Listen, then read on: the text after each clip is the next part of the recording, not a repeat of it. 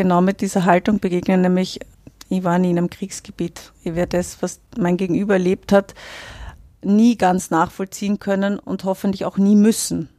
Ja. Aber ich glaube, eben da geht es eher um eine Haltung, die das Gegenüber spürt und wahrnimmt, nämlich ob es Offenheit in dem Raum gibt, Dinge und Themen anzusprechen und ob das auf Augenhöhe geschieht oder ob das irgendwie ein hierarchisches Gefühl vermittelt wird. Darum sage ich es ist ja auch ganz wichtig in der Psychotherapie immer wieder auch zu sagen, die Klienten haben die Expertenstellung für ihr eigenes Leben. Ja, die sind in ihren eigenen Schuhen gelaufen und niemand anders kann das so nachvollziehen.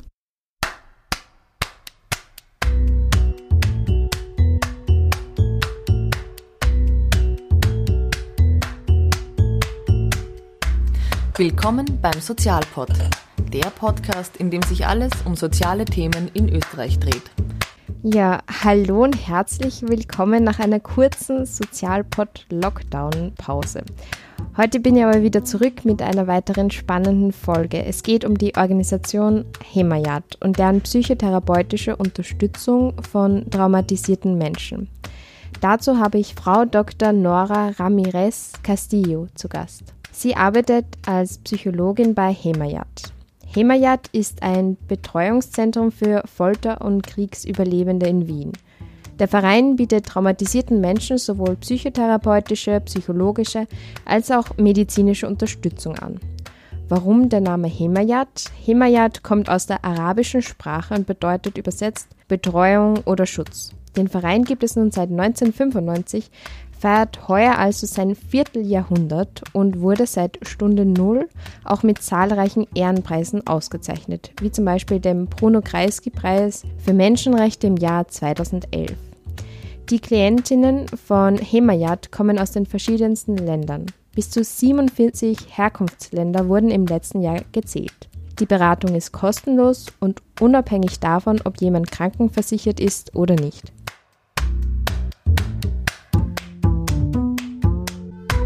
Sozialpod vor Ort.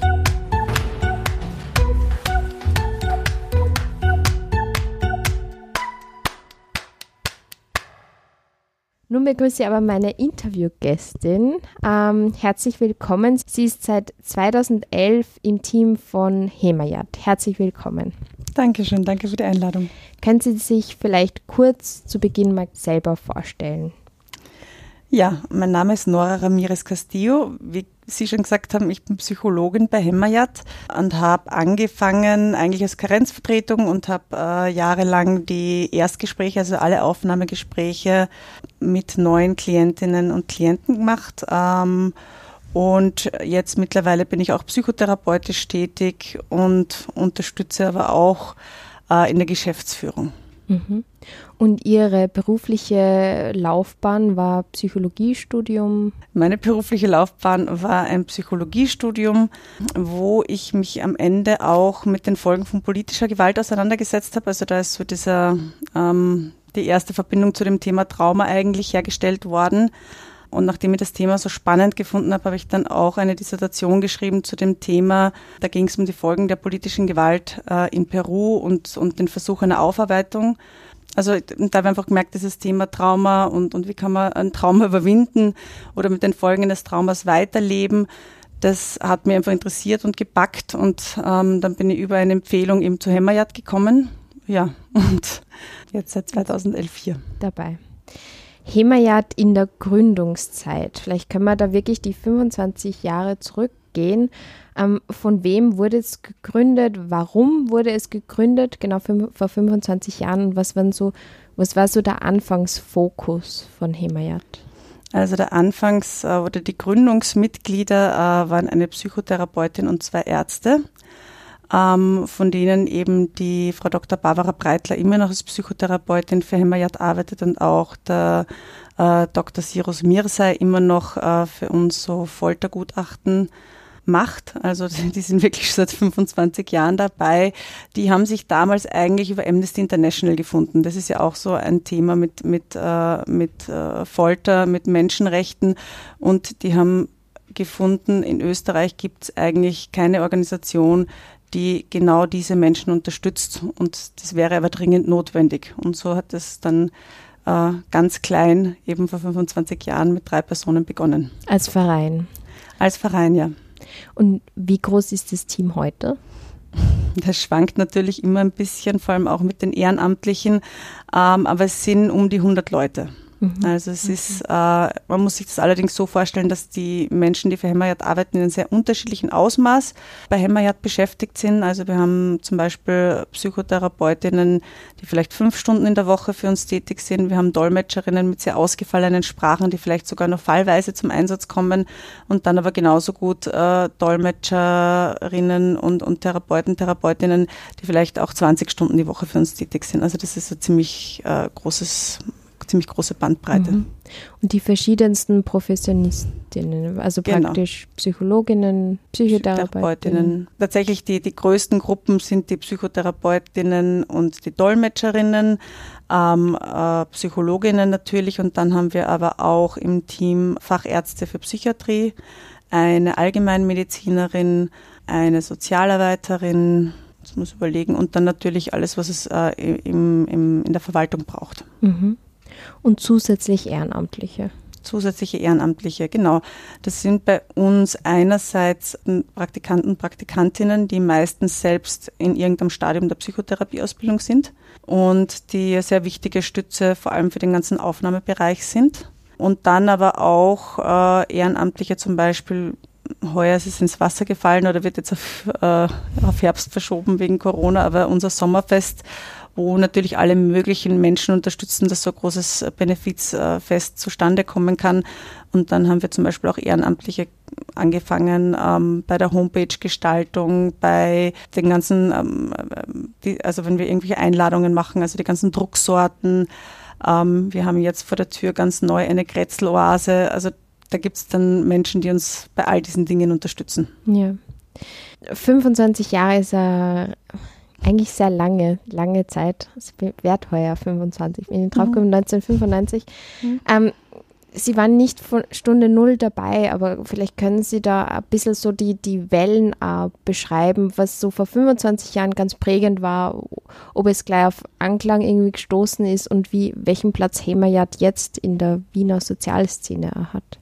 Also vor 25 Jahren, das war ja auch direkt nach dem Jugoslawienkrieg. Das heißt, das ist natürlich auch eine Zeit gewesen, wo sehr viele äh, Kriegsflüchtlinge nach Österreich gekommen sind und wo man in Österreich auch quasi sehr nah an der eigenen Grenze äh, Krieg gehabt hat. Das heißt, das war sicher eine Zeit, wo dieses Thema äh, auch für die breite Bevölkerung irgendwie spürbar war. Andererseits ähm, ist diese auch das wissenschaftliche Bewusstsein für die, für die Traumafolgen in, eigentlich so in den 80er Jahren äh, in den USA mit den, mit den Kriegsveteranen entstanden. Und da ist natürlich auch dann sehr viel mehr Wissen entstanden darüber, dass so schwerwiegende Ereignisse wirklich lang Auswirkungen, lange Auswirkungen auf, auf die Psyche haben können und dass es da eben auch irgendwie Behandlung braucht, die spezifisch dafür ist. Das heißt, das ist in so einer Zeit ist die Gründung von Hemmerjad reingefallen. Und dann gab es natürlich, oder ist Hemmerjad immer ein Stück weit äh, auch Abbildung dessen, unsere Klientel, was gerade so an Krisenherden in der Welt mhm. passiert. Also ähm, kann jetzt sagen, seit ich da bin, habe ich zum Beispiel einen großen Wechsel erlebt von, wir hatten sehr viele äh, geflüchtete Menschen aus Tschetschenien in Betreuung, haben wir nach wie vor auch viele. Aber es hat sich wirklich verändert hin zu den größten Gruppen, die jetzt natürlich aus Afghanistan sind und aus Syrien und dem Irak. Das heißt, ähm, es verändert sich natürlich sozusagen die, die Flüchtlingspopulation, wenn man es so nennen möchte, äh, je nachdem, wo jetzt gerade der große Krisenherd ist. Und wir versuchen natürlich immer darauf zu reagieren. Das heißt natürlich, ähm, reagieren heißt, man braucht zum Beispiel Dolmetscher, die dann die Sprachmittlung übernehmen. Es erfordert natürlich auch von den Psychotherapeuten und Psychotherapeutinnen, sich auf die Menschen, die kommen, einzustellen und sich ein bisschen damit auseinanderzusetzen mit der Kultur, mit der Sprache, mit der Herkunft, mit der politischen Situation, mhm. weil das natürlich alles Einfluss äh, auf die Therapie hat. Ja, ich wollte gerade fragen, inwiefern muss man sich da mit historischen und, und politischen, tagesaktuellen Themen auseinandersetzen? Also es ist so, dass es automatisch in die Therapie kommt, weil es die Klienten mitbringen. Ja, also natürlich ähm, erfährt man auch über Klienten und Klientinnen sehr viel, das jetzt nicht in der Zeitung oder im, im Fernsehen zu sehen ist und kriegt ganz andere Einblicke. Und Andererseits erwarten die Klientinnen aber auch nicht, dass ich jetzt äh, perfekt die ganze Geschichte von Afghanistan weiß. Aber es hilft schon, wenn man wenn man sich so ein bisschen, die, die, die, ein bisschen mit der Geschichte beschäftigt und ein paar Eckdaten weiß und mit gewissen Namen etwas anfangen kann. Und das merken die Klienten und Klientinnen auch. Andererseits ist es dann schon so, dass die Klienten und Klientinnen auch die Expertinnen für ihr eigenes Land sind und, und mir als Therapeutin dann etwas erklären können und, und das auch oft gerne tun. Mhm. Also ich glaube, das Wichtigste ist einfach die, die Grunds das grundsätzliche Interesse und die Neugier und die Offenheit. Ja. Wie finden die Menschen zu Hämmerjad? Ist Hämmerjad nach 25 Jahren schon so bekannt, dass man einfach weiß, da bekommt man Unterstützung oder ist es meistens durch andere Organisationen, die dann auf Hämmerjad verweisen? Ja, ich glaube, in Wien ist ähm, Hämmerjad mittlerweile schon sehr bekannt. Und es ist sowohl als auch, also es kommen Leute durch die eigene Flüchtlingscommunity, also eben gerade die Flüchtlingscommunities, die es jetzt schon lange gibt, so wie vorher wie die Tschetschenen genannt, die bringen sich dann zum Beispiel gegenseitig oder Klienten bringen Familienmitglieder mit oder jemand anderen, anderen, der in derselben Flüchtlingsunterkunft wohnt.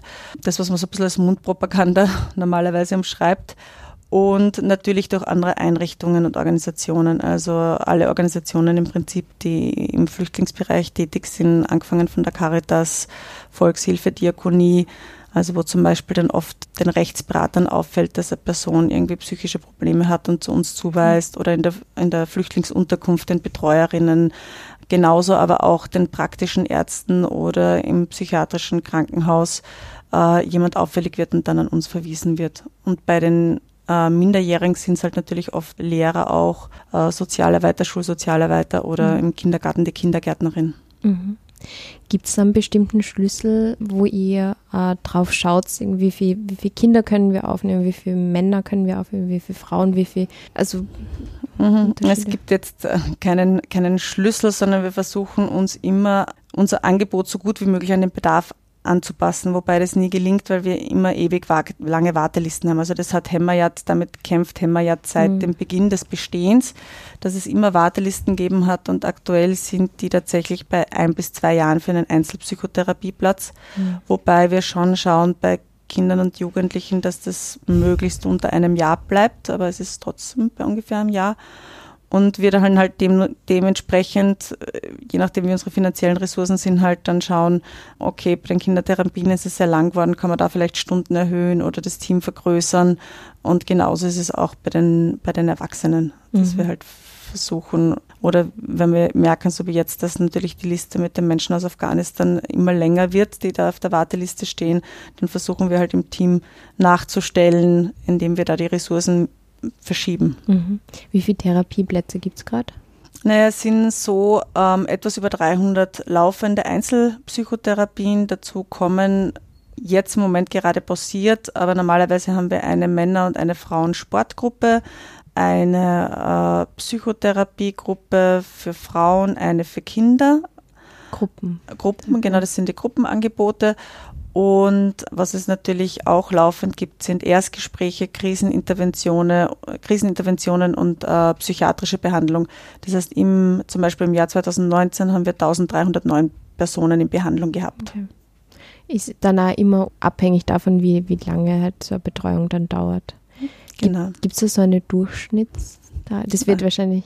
Also ja. äh, natürlich kann man Durchschnittszahl ausrechnen und die gibt es auch, aber die, die finde ich sehr wenig, die finde ich sehr wenig mhm. aussagekräftig, mhm. weil da ist ein Erstgespräch genauso drin wie eine Langzeittherapie. Also wir finden, eine Therapie soll so lange dauern, wie der Klient oder die Klientin das braucht und die Behandlung dauert. Das heißt, wir haben auch Therapien, die jahrelang dauern. Genauso wie es natürlich Therapien gibt, wo der Klient nach 10, 15 Stunden so weit stabilisiert ist, dass er sagt, so, jetzt mag ich es mal allein probieren. Mhm. Kommt natürlich auch vor, dass dann Menschen sich nach einer Weile wieder bei uns melden oder so wie jetzt. Ähm, also ich habe das selbst gerade den Fall gehabt in der Corona-Krise, sich ein Klient bei mir zurückgemeldet hat, der auf einmal in Tirol in der Quarantäne gestrandet ist und, und mhm. dadurch psychisch sehr belastet war. Mhm. Also das kann dann sein, dass Therapien auch wieder aufgegriffen werden. Mhm. Aber deswegen ist es schwierig zu sagen, äh, durchschnittliche Therapie dauert, weil ja. es sind Menschenleben und Menschengeschichten und das ist halt nicht durchschnittlich. Ja. Ja. Komplexe Frage die Menschen, die da herkommen, haben ein, ein, bestimmtes Trauma. Wie kann sie sowas im Alltag zeigen, dass das eine, eine Betreuung da notwendig ist? Ja, also die häufigste Traumafolgestörung ist die Post- oder Traumafolgeerkrankung ist die posttraumatische Belastungsstörung und da hat man so Symptomcluster. Ähm, und ein Symptomcluster, der aus, im Außen quasi auffallen kann, ist ähm, dieses Hyperarousal, also diese, diese schnelle und leichte Erregbarkeit. Die äußert sich zum Beispiel darin, dass eben Menschen nicht mehr schlafen können, also nicht mehr einschlafen können, nicht mehr durchschlafen können oder nur noch bei Licht schlafen können oder aber auch, dass die sehr schreckhaft sind, sich nach, keine Ahnung, es ist nur kurzer lauter Knall oder so überhaupt nicht mehr beruhigen können. Ähm, und das kann zum Beispiel außen auffallen, weil Sie das jetzt gerade gefragt haben, wie, wie sich das vielleicht auch äh, sichtbar äußern kann, wenn jetzt in der Flüchtlingsunterkunft jemand in der Nacht nie schläft, mhm. wäre so ein Beispiel. Ein anderer Symptomcluster ist, dass Menschen dieses Trauma immer wieder erleben in Form von Flashbacks, also dass, äh, dass das wie ein Film vor dem inneren Auge zum Beispiel wieder abläuft. Und das merkt man dann im Außen vielleicht eher, dass jemand total abwesend ist oder nicht mehr ansprechbar ist oder nicht mehr reagiert. Das wäre sozusagen auch etwas, was vielleicht auffallen könnte. Und dann gibt es noch dazu den Cluster des Vermeidungsverhaltens, also dass die Personen alles vermeiden, was irgendwie an das Trauma erinnert.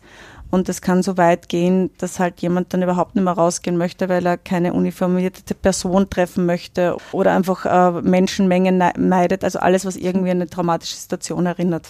Können Sie da irgendwelche Muster erkennen, wie sie das bei Kindern unterschiedlich zeigt, zum Beispiel wie bei, bei Männern oder kennen Sie da Muster?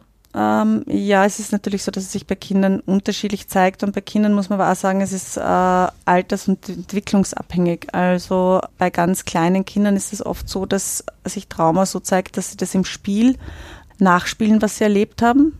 Dass man sich denkt, mhm. hoppala, wie kommt ein kleines Kind auf so ein, ein Spiel oder auf so eine Idee? Mhm. Also ich hatte mal ein Erstgespräch mit einem circa vierjährigen Kind, der dann so mit Playmobil spielt Puppen gespielt hat und dann er, gespielt hat, ein Baby wird erschossen. Also das ist ja nichts, was normalerweise ein Vierjähriger mhm. äh, spielt. Mhm. Ja, oder äh, ein Kind, das dann äh, ein Boot, das, das sinkt, gemalt hat, der tatsächlich, also wo das Boot gekentert ist bei der Flucht äh, am Mittelmeer. Das heißt, das ist etwas, was sich bei kleinen Kindern so im Spiel äußern kann. Dann kann sich aber auch äußern, dass äh, die zum Beispiel wieder sehr anhänglich werden, sehr ängstlich werden, dass die nicht mehr gut schlafen können ähm, oder das bei kleinen Kindern, dass sie wieder einnästen oder einkoten, obwohl mhm. sie schon sauber waren. Kann aber auch so weit gehen. Wir hatten auch schon eben kleine Klientinnen und Klienten, die zum Beispiel komplett verstummt sind, also die dann irgendwie das Reden äh, verweigert haben. Mhm. Und das sind dann natürlich auch Dinge, die außen irgendwie auffallen können und dann dazu führen, dass Kinder zu uns gebracht werden. Und dann je älter die Kinder werden, desto mehr oder die bei den Jugendlichen dann schon, desto mehr gleichen die Symptome vielleicht den Symptomen bei Erwachsenen wobei natürlich bei Jugendlichen so Hochrisikoverhalten auch dazukommen kann oder selbstverletzendes Verhalten, also wo sich dann jemand ritzt oder schneidet oder brennt. Äh, solche Symptome kommen dann auch dazu. Mhm. Suchtverhalten. Suchtverhalten. Also Sucht kommt auch bei Erwachsenen vor, muss man sagen, und ist oft so ein Versuch der Selbstmedikation. Also wenn jemand, wenn man sich einfach vorstellt, man kann überhaupt nicht mehr schlafen und man wird von diesen Bildern verfolgt und man dann einfach einmal nichts mehr spüren möchte, lieber ist es zu spüren, was man spürt, ähm, dann ist natürlich der, der Alkohol oder Drogen äh, ein gutes Mittel, um sich, ich sage jetzt mal, auszuschalten, unter Anführungszeichen. Das nur mal das Einzige ist, wo man irgendwie mal da Abstand kriegt, ein bisschen genau. von diesen Oder Gedanken. wo man zum Beispiel einschlafen kann. Mhm. Ja. Mhm. Wie schaut das mit der Sprache aus? Also es ist immer eine Dolmetscherin, Dolmetscher dabei oder ähm, also nicht immer. Es gibt natürlich Klienten, die so gut Deutsch oder Englisch können, dass man es auf Deutsch oder Englisch machen kann. Dann haben wir äh, muttersprachliche Therapeuten, die Russisch, Tschetschenisch, Persisch, Türkisch, muss ich nachdenken, Bosnisch, Serbisch, Kroatisch. Also es gibt einige, einige Sprachen, die auch im Team dann abgedeckt äh, sind und der Großteil der Therapien ist aber dolmetschgestützt. Und dann findet das Setting so statt, dass praktisch ein Dolmetscher, Dolmetscherin da sitzt und Klientin, Klient. Genau. Also es sind in allen unseren Therapieräumen so Sitzplätze, dass man eigentlich in einem Dreieck sitzen kann. Das heißt, es gibt auch eine Sitzgelegenheit für, für einen Dolmetscher, für die Dolmetscherin. Und normalerweise sitzt man eben so da, dass man sich, dass sich alle gut sehen können, eigentlich so in einem gleichschenkeligen Dreieck. Ja. Wie finden Sie, gelingt Ihnen das Setting? Oder ist es, wo Sie manchmal das Gefühl haben, dass es geht einfach schon richtig, richtig viel verloren, wenn man. Also ich Oder wie kann so, so eine Situation gut gelingen? So es ist, es, ist sogar, es ist sogar mehr so, wenn, wenn man mit einem Dolmetscher oder einer Dolmetscherin sehr gut eingespielt ist, merkt man das oft gar nicht mehr, dass gedolmetscht wird. Also der Vorteil von so einem dolmetschgestützten Setting für mich als Therapeutin ist der, dass ich mehr Zeit zum Nachdenken habe, mhm. auch mehr Zeit, den Klient oder die Klientin anzuschauen. Zu beobachten. Zu beobachten, genau. Und man entwickelt so einen Sprachfluss, man muss natürlich viel mehr Pausen machen aber das entwickelt sich so ein eigener Rhythmus, an den sich alle drei ganz gut gewöhnen. Also man, man, man hat da Gefühl. Und das ist natürlich so, wenn man mit einem Dolmetscher oder einer Dolmetscherin eingespielt ist, dann, dann funktioniert das äh, oft sehr gut und manchmal, wenn man sich nicht so gut kennt, oder gibt es natürlich auch Störfaktoren durch eine dritte Person, kann natürlich auch vorkommen. Und es ist ein Unterschied, dass eine dritte Person im Raum ist. Wobei ich versuche das schon immer ähm, eher als eine zusätzliche Ressource zu sehen, weil die Dolmetscherin mir auch sehr viel erzählen kann über die, meistens über das Herkunftsland, über die Sprache, über den Ausdruck und die sozusagen noch eine, ähm, noch, noch jemand was beitragen kann an Eindrücken. Und das erlebe ich schon immer wieder auch als, als Vorteil. Es nimmt Tempo raus, man muss halt dazwischen warten. Und das ist vielleicht einer von den Nachteilen, wenn man merkt, es ist jetzt sehr emotional, also der Klient oder die Klientin fängt an zu weinen und ich muss erst warten, bis der Dolmetscher mir übersetzt, was, was jetzt, Thema ist. Was jetzt los ist, genau. Mhm. Also wo man dann auch länger braucht, bis man irgendwie intervenieren kann. Ja.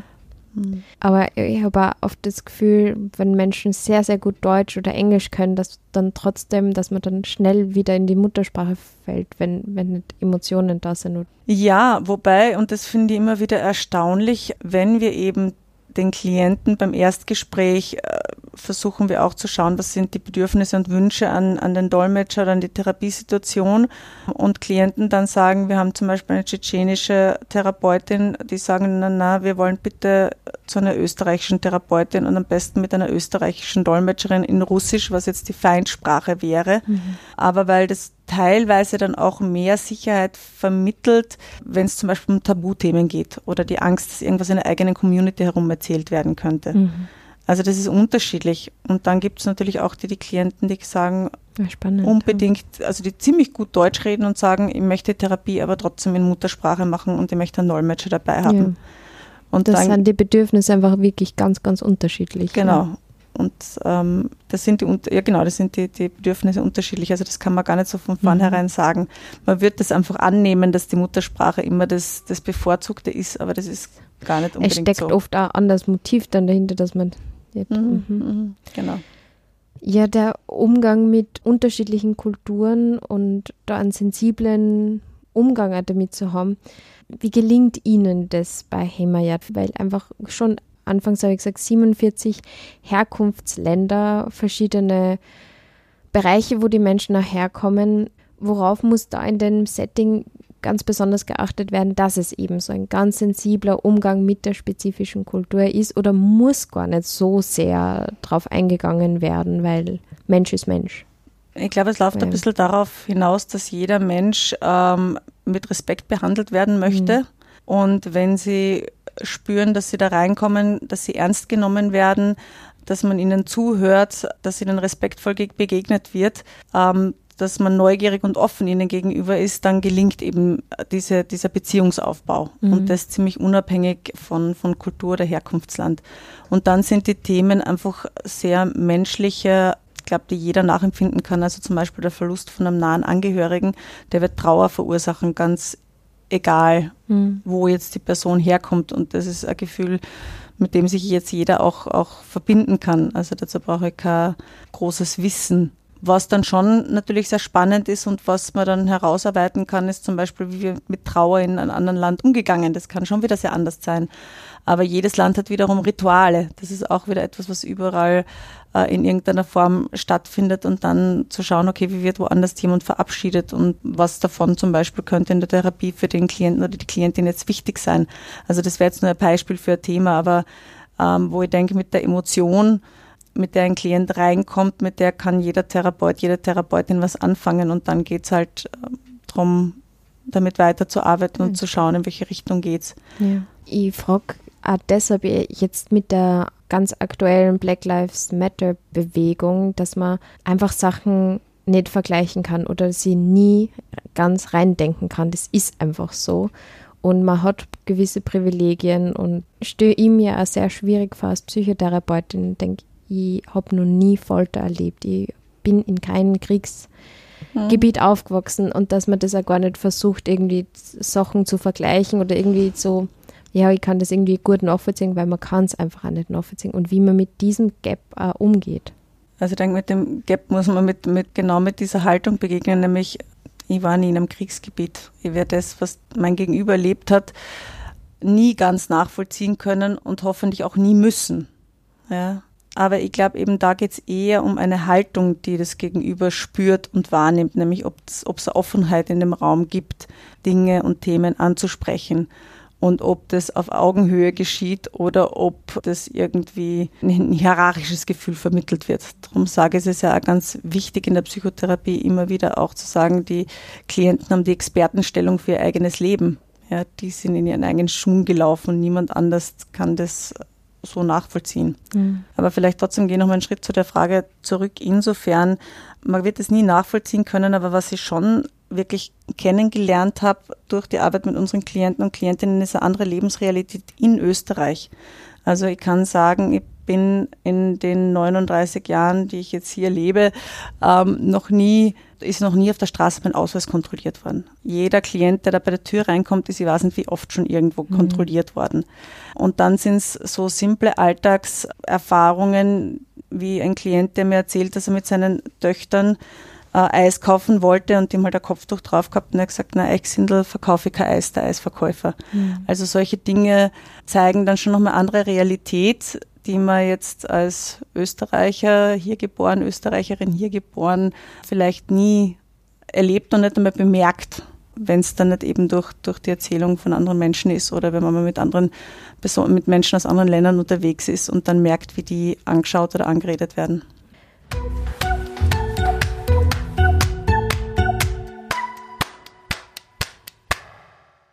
Ähm, Sie sind jetzt neun Jahre dabei da einfach auch schon ganz viele unterschiedliche Menschen kennengelernt, für unterschiedliche Lebensgeschichten. Ähm, Gibt es für Sie so aus dem Therapiealltag ein Beispiel, wo Sie gespürt haben, da habe ich jetzt einen gewissen, werden Sie wahrscheinlich mehrere haben, ob, wie zeigt sich so ein Erfolg, ein Therapieerfolg für Sie, wo Sie dann irgendwie denken, ja, es macht schon Sinn, dass ich da arbeite, so, ja, und dass es Hämmerjagd gibt weiß nicht, ob das jetzt als Therapieerfolg bezeichnen würde, aber das war für mich immer sehr berührend, dass eine Klientin äh, zu mir in die Therapiestunde kommt und hat gesagt, ähm, sie wären der einzige Mensch im Moment, der merken würde, wenn es mich nicht mehr gibt. Also die war zu dem Zeitpunkt illegal in Österreich untergetaucht, ähm, keine Familie hier und die hat dann einmal den Satz gesagt, äh, Hemmerjad ist im Moment meine Heimat. Und das ist natürlich dann, weiß nicht, ob man das dann als Therapieerfolg bezeichnen kann, ob das das richtige Wort dafür ist, aber es, ist, es, hat, es hat mir schon gezeigt, wie wichtig Hämmerjad und die Therapiestunden für diese Frau sind. Also in dem Moment sogar existenziell wichtig, dass ja. irgendjemand merkt, dass es sie noch gibt und dass irgendwer Anteil nimmt an ihrem Schicksal was man dann so eher so in die, die Kategorie klassischer Therapieerfolg verpacken kann. Und mich natürlich auch wahnsinnig gefreut hat, ist, dass äh, ein Klient von mir, den ich vorher schon erwähnt habe, ähm, der sich jetzt wieder gemeldet hat in der Corona-Krise, der nach Jahren mit einer Suchterkrankung, nach ich glaube, es waren fast zehn Jahre, wo er nicht arbeiten konnte, dann einen Riesenschritt gemacht hat als Saisonarbeiter, zuerst nach Niederösterreich, dann nach Tirol, ähm, dann saß er in der Quarantäne fest und jetzt hat er tatsächlich schon wieder einen Job und arbeitet schon wieder. Wahnsinn. Und das war wirklich ein, ein langer Weg und ich weiß, wie viel das diesen Mensch gekostet hat. Das macht mir dann natürlich schon irgendwie stolz und glücklich zu sehen, was, was, was der jetzt erreicht hat. Ja, so zu stabilisieren, dass das mhm. so schnell wieder aufwärts gehen kann. Ja, es war aber schon ein Prozess von ja, zwei bis drei Jahren, glaube ich. ja. Ähm, zu dem Thema habe ich ja Zitat gefunden. Vielleicht können Sie dazu was sagen. Ähm, um lebenslanges Leiden an den Folgen der Folter und darüber hinaus eine Weitergabe der Traumatisierung an die nächste Generation zu vermeiden, muss den Betroffenen so rasch wie möglich Hilfe zukommen. Und dann meine Frage dazu, inwiefern kann man so eine Erfahrung, so eine Foltererfahrung wirklich aus dem Leben streichen? Und wie schaut es dann, wie schaut so ein realistisches Ziel aus, dass man im Alltag damit umgehen kann? Also so ein Leben streichen funktioniert gar nicht. Das ist sehr oft der Wunsch der Klienten, wenn sie hierher kommen. Sie möchten vergessen, was passiert ist. Und die wundersame Pille fürs Vergessen haben wir auch nicht. Also das, was in der Therapie gelingen kann und gelingen soll, ist, dass dieses Stück Biografie, das so furchtbar war, integriert werden kann und man sagen kann, okay, das war ein Teil meines Lebens, aber ich habe das jetzt überlebt und mein Leben geht jetzt irgendwie anders weiter, an einem anderen Ort, in einer anderen Form, aber es geht weiter. Und das ist eigentlich das Ziel. Es ist leider so, dass ähm, gerade so Trauma-Folgeerkrankungen ganz eine hohe Neigung haben zu chronifizieren. Das heißt, wenn die nicht behandelt werden, ähm, dann bleiben die Symptome über Jahre aufrecht und einzelne Symptome können sogar das ganze Leben lang aufrecht bleiben oder zu späteren Zeitpunkten wieder auftreten. Deswegen ist es eigentlich so wichtig, dass die Behandlung möglichst zeitnah erfolgt. Und dann ist es natürlich so, dass dass keine, Therapie keine Garantie dafür ist, dass die Person jetzt ein Symptom frei lebt, sondern vielmehr ist es so, dass die Therapie dabei helfen kann, zum Beispiel, wie gehe ich mit Symptomen um, wie kann ich Symptome managen, wie kann ich zum Beispiel mit so einem Flashback oder einer Intrusion umgehen, dass ich sehr schnell mich wieder im Hier und Jetzt befinde, aus der traumatischen Erinnerung rauskomme, mich wieder beruhigen kann und sozusagen jetzt wieder weitermachen kann mit dem, wo ich gerade war. Mhm. Also das sind, das sind so äh, Fähigkeiten, an denen man in der Therapie arbeitet. Und dann bleibt natürlich ähm, so eine Verletzbarkeit zurück. Also das merken wir dann immer wieder, so wie jetzt auch während, während Corona, wenn dann ähm, die äußeren Umstände auf einmal sehr unsicher erscheinen und nicht klar ist, was passiert jetzt genau und wie geht es jetzt weiter, dass so Symptome sich halt wieder verstärken und mehr auftreten und man dann eben wieder daran arbeiten muss, wie kann man wieder zu einer Sicherheit und einer Stabilität zurückfinden. Mhm. Das heißt, das ist auch nicht so linear, wie man sich das oft vorstellt. Man fängt irgendwie bei einem Punkt an und beim anderen hört man auf, sondern es ist äh, ein, ein, ein Fortschritt und dann wieder ein kleiner Rückschritt und dann ein größerer Fortschritt. Genau.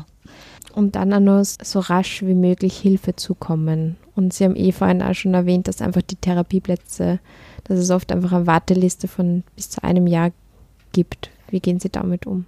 Das ist auch persönlich, wenn Sie einfach auch wissen, ja. das am wichtigsten ist einfach so rasch wie möglich, aber es geht einfach auch nicht.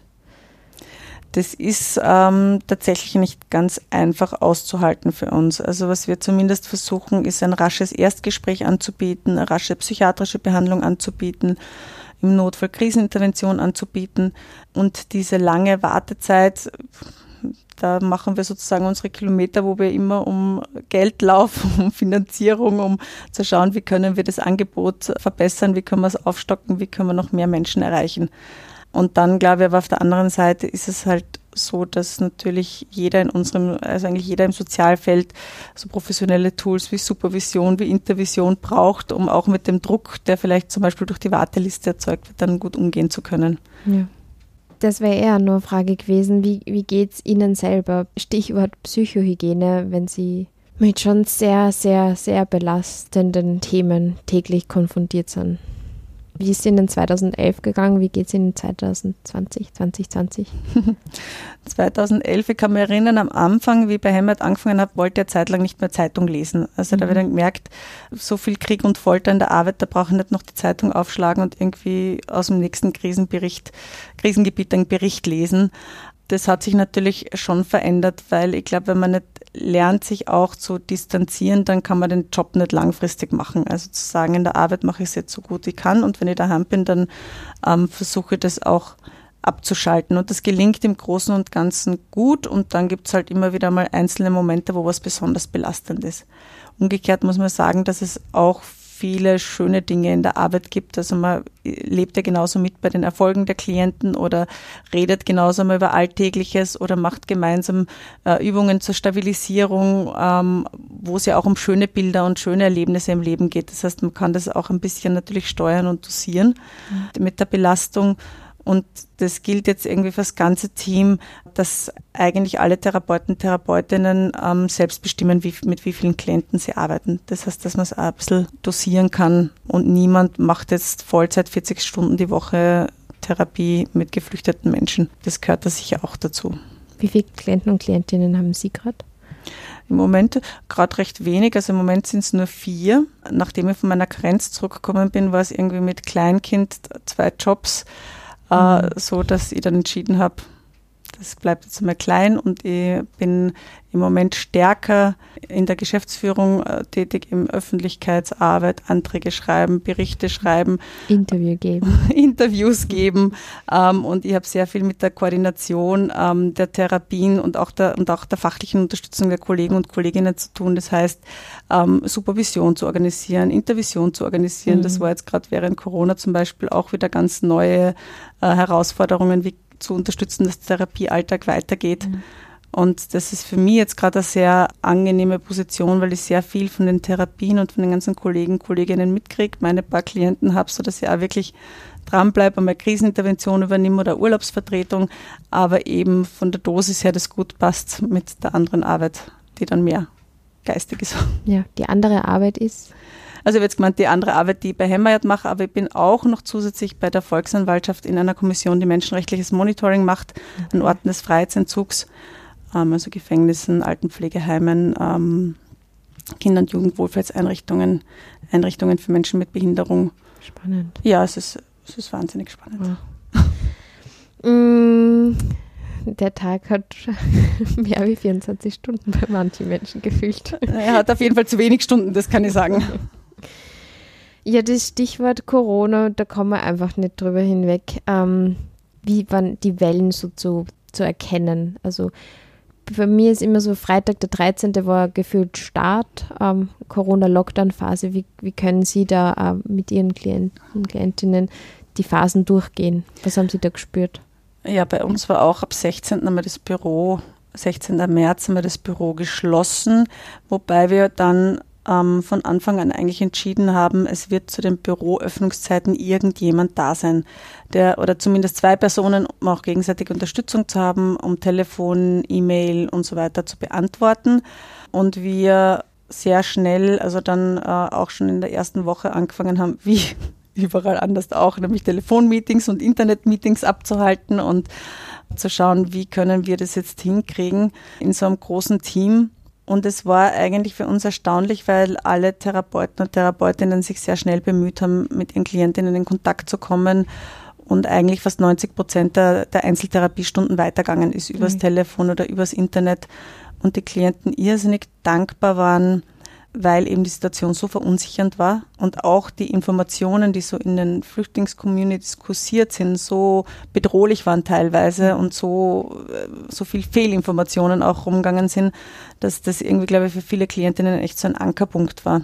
Was natürlich ausgefallen ist, sind äh, die ganzen Gruppenaktivitäten, die sind weggefallen. Aber es ist die, auch die fachärztlich-psychiatrische Behandlung ist weitergegangen dann mhm. übers Telefon. Mhm. Es sind dann ganz viele Tipps im Team ausgetauscht worden, wer mit welchen Medien und Apps und Programmen arbeitet und was wie funktioniert oder nicht funktioniert. Aber es haben da alle sehr schnell eigentlich reagiert im Team. Und haben Sie auch von den Themen, die in der Lockdown-Phase hochkommen sind, auch irgendwelche Tendenzen, Muster gespürt? Es kam die immer weniger wieder, und mehr waren sind? Es kam immer wieder, und das haben auch von den Kollegen und Kolleginnen viel erzählt, so, dass die Sätze aufgetaucht sind, es fühlt sich an wie im Krieg. Also die, die ersten Tage, wo irgendwie man muss in der Wohnung bleiben, man darf nicht rausgehen, das irrsinnig verunsichernd war und auch teilweise eben diese Erinnerungen wachgerufen hat. Das war schon sehr durchgängig als Rückmeldung. Und dann ähm, bis jetzt gibt es Klienten, Einzelne, die die Wohnung nicht verlassen haben seit Monaten. Also das ist, äh, ich habe letztens mit einer Kollegin geredet und gesagt, bei einigen Klienten das Gefühl, sie können jetzt bei Null wieder anfangen. Und es geht jetzt eigentlich darum, die immer wieder aus der Wohnung rauszuholen. Also es ist jetzt auch so, dass wir mittlerweile wieder vor Ort und im Büro arbeiten und das auch ganz wichtig ist, dass die wieder rauskommen und herkommen. Mhm. Also es gibt schon noch zum Teil Therapien, die im Moment übers Telefon oder Video weiterlaufen. Aber es gibt auch wieder, und es gab aber auch während dem Lockdown Klienten, die herkommen sind, wo es gar nicht anders möglich war. Mhm. Und wo vielleicht auch gar nicht so die Angst vor der Ansteckung da war, sondern einfach der, die Flashbacks und die. Genau, wo nicht so die Angst war, außer Haus zu gehen, sondern ja. irgendwie mit der Symptomatik zurande zu kommen. Ja. Mm. Zum Schluss würde ich nur sehr gern darauf eingehen, Psychotherapie als ja, als eigentlich eine sehr teure Betreuungsform. Hämmerjad ist eine der, der wenigen, wo es einfach wirklich unabhängig ist, ob man eine Krankenversicherung hat. Ja, es ist umso, umso teurer sozusagen, weil es natürlich zu Großteil Dolmetsch gestützt ist. Das heißt, man hat sozusagen zwei Personen, mhm. ähm, die man bezahlen muss, wobei man auch sagen muss, dass ähm, alle Psychotherapeuten und Psychotherapeutinnen bei uns unter einem marktüblichen Preis mhm. arbeiten. Das ist halt leider sehr oft so, dass natürlich im so in der Soziallandschaft die, sage jetzt mal, die finanziellen Bedingungen nicht so toll sind. Mhm. Und das ist durchaus auch bei uns so, dass, glaube ich, die Therapeuten, Therapeutinnen und auch die Dolmetscher und Dolmetscherinnen bei uns nicht so sehr deswegen arbeiten, weil sie sich äh, großartig ähm, bereichern wollen, sondern weil ihnen das Thema und die Menschen am mhm. Herzen liegen. Nichtsdestotrotz ist es natürlich gerade bei ähm, langfristigen Therapien keine billige Behandlungsform. Aber, und das fehlt, finde ich, dass viel zu wenig gegenübergestellt wird, was passiert denn mit Menschen, die man nicht behandelt. Wenn jemand aufgrund einer Symptomatik nicht arbeitsfähig ist und daheim sitzt und angewiesen ist auf Sozialleistungen, dann kostet es über die vielen Jahre mehr, als wenn er einmal in der Woche eine Stunde zur Psychotherapie geht. Dazu kommen äh, die Kosten für falsche und Fehlbehandlung, sage ich mal. Also es ist bei, gerade bei den Klienten, die nicht gut Deutsch sprechen, oft so, dass sich Symptome auch als körperlicher Schmerz zeigen können und dann rennen die vom Arzt zu Arzt und da wird der MRT gemacht und der CT gemacht und äh, noch irgendeine Untersuchung angeordnet und eigentlich hat im ganzen Gesundheitssystem noch niemand mit dieser Person ein ordentliches Anamnesegespräch in der Muttersprache geführt. Ja, also da entstehen schon sicher auch Kosten äh, im Gesundheitswesen, die man eigentlich auch dagegen einmal auflisten müsste, wenn man mal sagt, das kostet so viel, ja, aber dann muss man einmal fragen, was kostet es, falsch zu behandeln, nicht zu behandeln. Das sind auch sehr hohe Kosten. Und dann ist es schon auch so, dass wir das als Menschenrecht sehen. Und es gibt auch, also es ist nicht nur ein Menschenrecht, also es ist, erstens ist es ein Menschenrecht, aber dann gibt es auch zum Beispiel in den EU-Richtlinien das Recht auf Rehabilitation äh, nach Gewalterfahrungen. Und da ist sowohl die körperliche als auch die psychische Rehabilitation äh, gemeint. Und ähm, wenn wir davon ausgehen, dass jeder Mensch das bekommen sollte, was er braucht, dann müssen wir uns als Gesellschaft das auch leisten. Nun haben wir einen Bundesminister, den Herrn Anschober und da hat es eine Anfrage vom ÖBVP, also dem österreichischen Bundesverband der Psychotherapeuten. Und genau, das, das wissen Sie alles viel besser. Das ist die unabhängige, ich habe das aufgeschrieben, ist die unabhängige Interessensvertretung der Psychotherapeutinnen und dass die Kontingente der Krankenkassen aufgehoben werden, dass alle, die es brauchen, eine Chance auf, auf einen Psychotherapieplatz auf Krankenschein bekommen. Sind Sie da zuversichtlich und optimistischer, dass da was in die Wege geleitet wird? Ähm, ich bin im Moment ein bisschen zuversichtlicher, dass zumindest die Kontingente vergrößert werden. Ich weiß nicht, oder ich würde mich wundern, wenn es kontingentfrei werden würde. Ähm, aber es wäre schon erfreulich, wenn es größere Kontingente geben würde. Das betrifft ja nicht nur unsere Klienten und Klientinnen. Bei unseren Klientinnen ist es vielleicht nochmal besonders schwierig, einen Psychotherapieplatz zu finden, weil die halt auf dieses dolmetschgestützte Angebot und die Spezialisierung angewiesen. auf Trauma angewiesen sind. Aber es betrifft ja auch äh, deutschsprachige Österreicher und Österreicherinnen, die dann teilweise monatelang mit einer Depression auf einen Psychotherapieplatz warten. Was absurd ist. Ja. Was absurd ist und wo man dieselbe Kosten-Nutzen-Rechnung, die genauso anstellen vorher schon angesprochen ja. habe, genauso anstellen könnte. Ja. Also höre ich da nicht so viel Optimismus raus, wie das. Ja, wie gesagt, der Optimismus ist, und das ist ja auch schon angekündigt worden, dass die Kontingente vergrößert werden. Schritt für Schritt. Schritt für Schritt, genau. Man muss sich auch über die kleinen Erfolge freuen. Ähm, zu den Wünschen für die Zukunft für Hemayat. Was gibt es da für Wünsche von Ihrer Seite? Naja, der, der, äh, der größte Wunsch wäre, es braucht Hämmerjad nicht mehr, weil auf der ganzen Welt Krieg äh, zu Ende ist und Frieden herrscht und niemand mehr kriegstraumatisiert ist. Ähm, nachdem es im Moment nicht danach ausschaut, wäre der nächstgrößte Wunsch, dass wir äh, so finanziert sind, dass wir wirklich zeitgerecht behandeln können und nicht mit diesen langen Wartezeiten. Was ähm, braucht es dafür? Ja, was Geld. realistisch ist.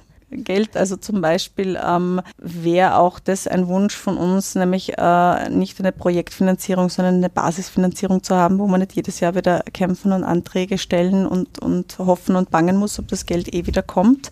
Wünschenswert wäre zum Beispiel auch äh, Verträge mit der Krankenkasse, die eben in so einem Ausmaß sind, dass wirklich die Therapiestunden abgedeckt sind. Ja. Ja, ich meine, wir glaube, wir sind eh sehr kreativ und schauen uns um und versuchen alles auszuschauen, äh, wo kann man, welche, welche Quellen kann man anzapfen.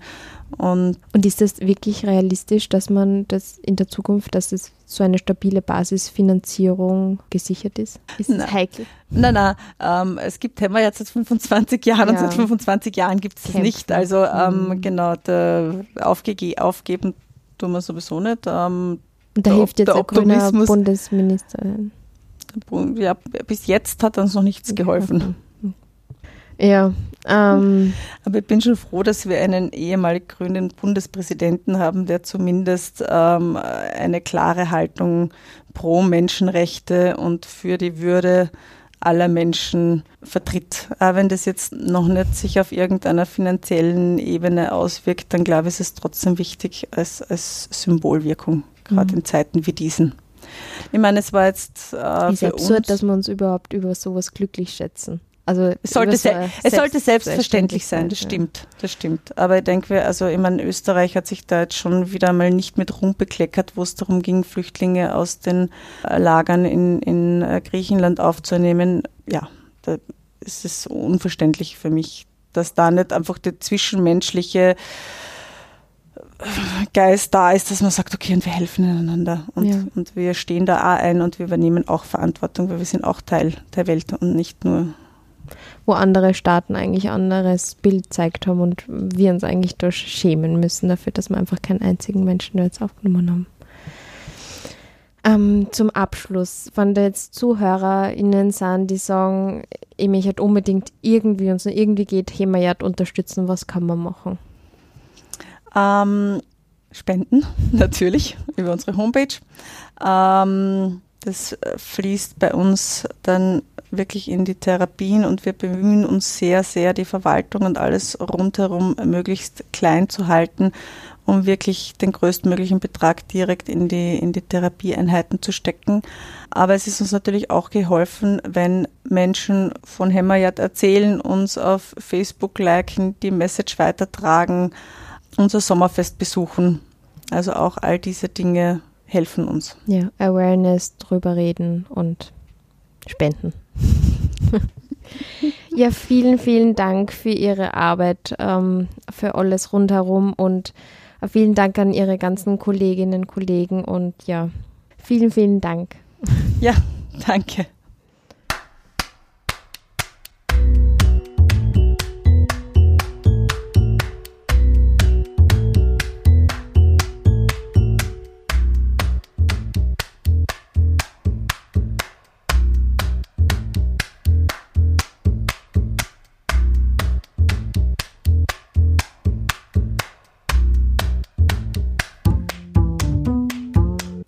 Das war's auch schon wieder für heute beim Sozialpod. Wie immer steht die Zusammenfassung von dieser Podcast-Sendung auf der Homepage www.sozialpod.com. Dort findet ihr auch die Links und weiteren wichtigen Informationen, wie ihr Hemayard unterstützen könnt. Freuen du ihn mir natürlich auch über eine kleine 5-Sterne-Bewertung auf iTunes, aber auch auf Lob, Kritik und Anregungen auf allen weiteren Kanälen. Bis bald, eure Maria vom Sozialpod. Sozialpod vor Ort.